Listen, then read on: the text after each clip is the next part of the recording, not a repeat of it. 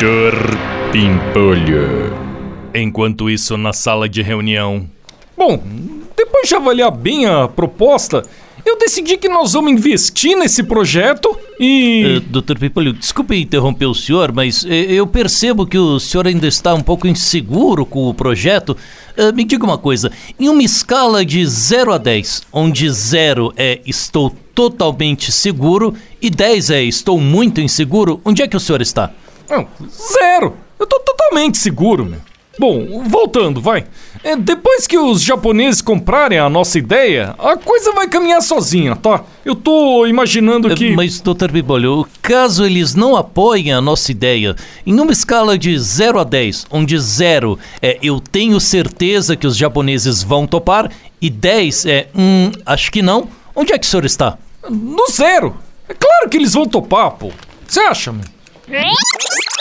Bom, então é isso, ó. Obrigado pela reunião e boa sorte para todo mundo, vai. É, Dr. Pipolho, para terminar essa reunião, eu gostaria de saber, assim, numa escala de 0 a 10, onde 0 é estou muito... Ah, vai se fuder, meu. Agora tudo é escala de 0 a 10, pô. Se não dá, meu. Ó, quer saber, ó? Pode passar no RH que você tá demitido, meu.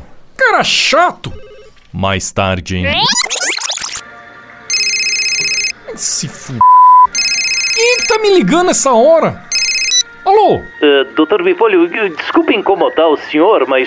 Uh... Não acredito, meu. Eu já não falei que você tá demitido, meu. Eu sei, Doutor Bipolho, mas eu queria poder me desculpar com o senhor. Uh, hum. Olha, desculpa por eu ter interrompido tantas vezes a reunião do senhor, mas é que. Ô, meu saco.